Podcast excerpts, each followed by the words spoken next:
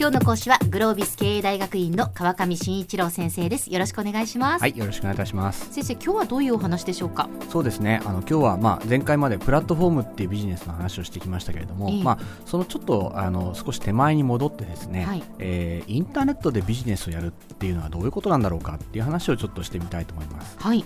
あの皆さんそのインターネットっていうのは、えビジネスをするとどういうことが起こる場所だというふうに思ってますでしょうかね？インターネットでビジネスをすると、はい、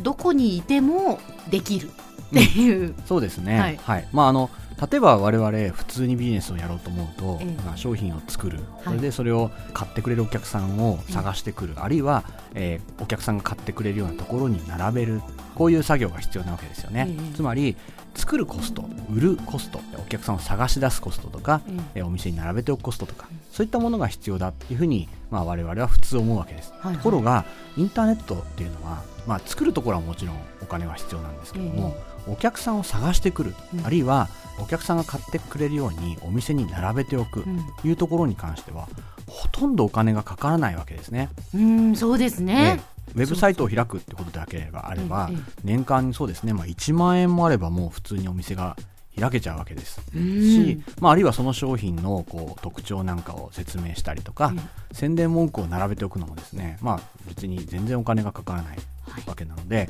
まあ、その部分思いっきり商品安く売れるんじゃないか。というふうに、まあ、我々思うわけですね。なるほど、なるほど、そうですね。そこまですみません。はい、私は思いが馳せられませんでしたけれども、まあ、まあ、確かにそういうことですね。すどこにいても、まあ、手軽にできるっていうことは、はいまあ、コストが安く抑えられるっていうことにつながるわけですね。ねまあ、それはですね、実はまあ当たり前ですけども、うん、私たちだけじゃなくて、当然他のお店にとっても同じことなので、はい、他の人たちもみんなその分は安くなりますと。あそうですね、まあ、はい、それからもっと、えー、大変なことにお客さんの方もいつでもどこでも買おうと思えば買える、うん、どんな商品がどこでいくらで売っているのかっていうこともいつでもどこでもあっという間に知ることができる、はい、これはお客さんにとっても同じなわけですね。そうですね、はい、確かに買うときに一番安いところを探します。そうです。インターネット上で買い物をするときっていうのは、ね、はい。皆さん多分スーパーとかドラッグストアに出かけて、ええはい、この商品って本当に隣のお店よりも安いんだろうかまあ、考えるぐらいはするかもしれませんけど、実際に数百メートル離れたスーパーに行って確かめる人ってほとんどいないですよね。そうですね、はい、まあ、それはやっぱりねあの時間もそれからその労力もかかりますからね、ね、コストもかかるわけですよね、はい、移動するのに。そうなんです、まあ、インターネットの場合はもうそれがいとも簡単にできてしまう。うん。まあ、あらゆる情報をですね集めてくるとか、まあ、あらゆる商品の売ってる場所を特定するっていうことがまあ、一瞬でできてしまう、光のスピードで全ての情報が集まってくる、まあ、これがですねインターネットの特徴なんだよねということですね、はいはい、まあ、これあの実はマイクロソフトっていう Windows を作ってる会社のビル・ゲイツっていう、まあ、昔の社長がいたんですけども、はい、まあ、彼がですね摩擦係数ゼロっていうふうな言い方をしてました。摩擦係数ゼロ、はい、要するに我々が他のお店を見に行ったりとか、うん、他の商品の情報を調べようと思うときに、まあ、それをいちいちリアルだと実際に歩いて行ったり車で行ったり、うん、えー、電話をかけて調べたりとかいうふうにことをしなきゃいけない、そのコストっていうかですね、まあ、その手間っ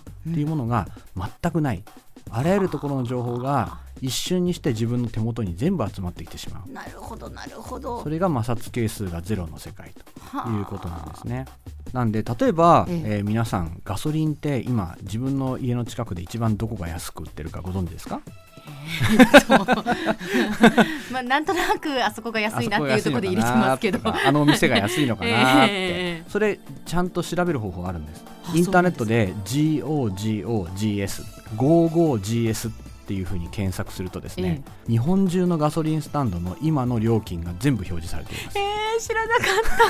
たまあ実際にはガソリンスタンドで、えー、一番安いところで買うために、まあ、ユーザーっていうのは当たり前ですけど車で走っていかなきゃいけないので、うん、まあ、日本中のガソリンスタンドのガソリンの値段が同じになるってことは、ないわけですね。まあ、そうですよね。はい、まあ、山の中にいて、町の方に行ったら100円で売ってるかもしれないけど、うちの目の前は100円でも、ここで買うしかないよっていう人はまあ買わざるを得ない、うんうん、でもこれが例えば、普通の商品、例えば家電製品とか、そういったものの場合はですね、これ当然送ってもらうことは別に可能なわけですから、うん、まあ、一番安いところで買えばいいボタンをポチッと押すだけでいいよねっていう話になるわけですね。そうですね。はい、逆に一番安いお金を提示さえすれば日本全国の人が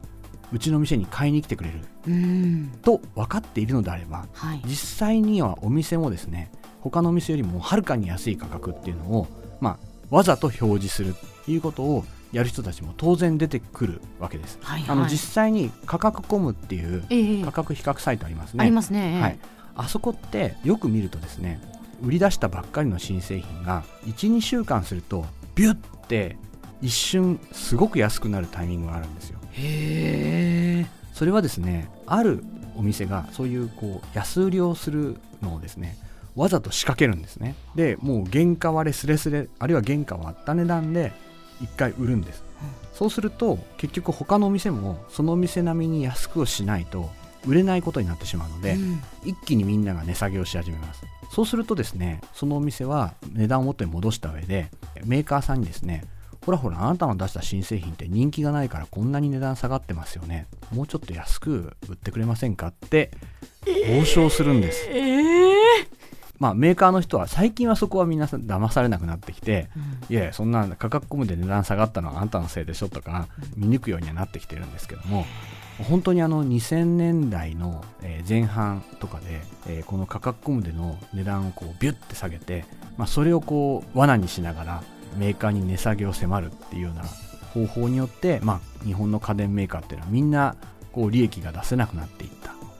というのがあるんですよね。そうですか、はい、なので、まあ、インターネットっていうのは、瞬時に我々情報を集めることができる、え瞬時に他の人に情報を伝えることができる、え、そういう、まあ、摩擦係数ゼロ、うん、非常に効率的な世界なんですけども、一方で、まあ、その結果として、えー、あらゆるものの価格がギリギリまで安くなり、うん、ほとんど誰も利益を出せない、まあ、そういう世界になっちゃってるということなんですね。なるほどなるほど、あそこ難しいところですね。そうなんです、えー、では先生今日のまとめをお願いします。はい。えー、インターネットの世界というのは、まあ、情報の流通する、えー、スピードそれからコストが、まあ、ほぼゼロに近いので、えーまあ、それを、えー、実際のものの販売に当てはめようとすると、まあ、利益が非常に出しにくいそんな厳しい世界なんですよっていう話でした。今日の講師はグロービス経営大学院の川上真一郎先生でした。どうもありがとうございました。はいありがとうございました。